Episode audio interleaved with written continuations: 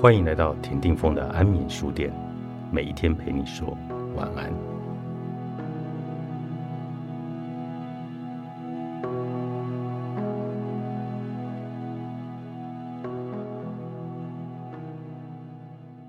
如果我们想要以健康的方式来处理情绪，就必须看清他们的本质。你不是你的情绪，你的情绪也不代表你。它只是你心中产生的一种感觉，每一种情绪都可以提供给你若干的讯息，但这些讯息并不尽然是事实。情绪的有益之处在于，它能够让我们明白自己需要什么。当我们允许自己去感受情绪，而不加以防堵或排斥时，就能带着好奇心去面对它，并从中来学习。如果我们在明白自己的需要之后，能够采取必要的行动去满足那些需求，那就更加可贵了。在我看来，要采取行动，最好从身体方面来下手。我在前面几章已经提过，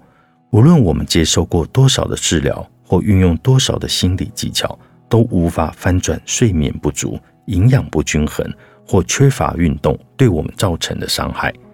一旦我们开始照顾自己的身体时，其他问题就比较好解决了。当你心中产生了某一种感受时，不妨给它一个名称。你可以设法学习各种不同情绪的名称，因为我们除了快乐、悲伤、害怕或者生气之外，还有其他许多不同的情绪，例如脆弱、羞愧、苦涩、怨恨、感恩、自卑。还有兴奋，心理师在做治疗时，往往会花许多的时间指导案主觉察自己的情绪，注意他们的身体有哪一个部位感受到这种情绪，并给他一个名称。人们往往能够辨识自己身体的感受，却不明白那是怎么样的一种情绪。或许这是因为我们从小就被教导不要谈论自己的情绪。竟然，我们从不曾将它们说出口，自然不需要知道每一种情绪的名称，但我们却能够说出它在我们身体上所造成的感受。这是因为我们宁可告诉别人我们心跳得很快，感觉不太舒服，也不愿说出我们感到很脆弱，没有安全感。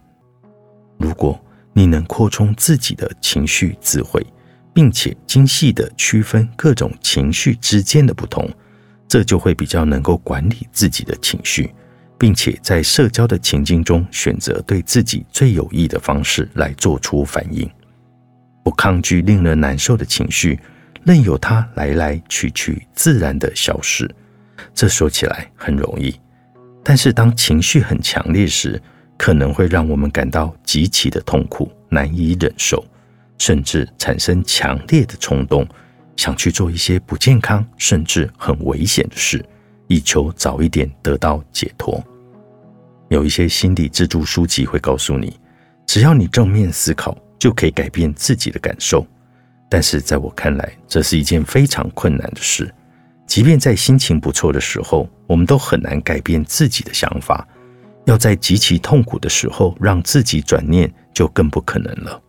当我们感觉到自己已经无法承受某一种情绪所带来的痛苦时，最好的办法就是后退一步，尽可能去觉察它，明白它只是一个短暂的经验，迟早都会过去的，并且设法自我安慰，以免自己产生太大的威胁反应。心理师在进行辩证行为疗法时，会教案主，当他们感受到痛苦的情绪时。如何用一种简单的方法抚慰自己，帮助自己度过惊涛骇浪，直到情绪平复为止？这些方法被称为痛苦耐受度的技巧，其中之一便是所谓的自我安慰。自我安慰指的是所有在你感受痛苦的情绪时，可以让你产生安全感并得到抚慰的行为。当你的威胁反应被启动时，你的大脑所接收到的讯息就是：我们有危险，情况不妙，要赶紧处理。如果我们不想让那种情绪继续的增强，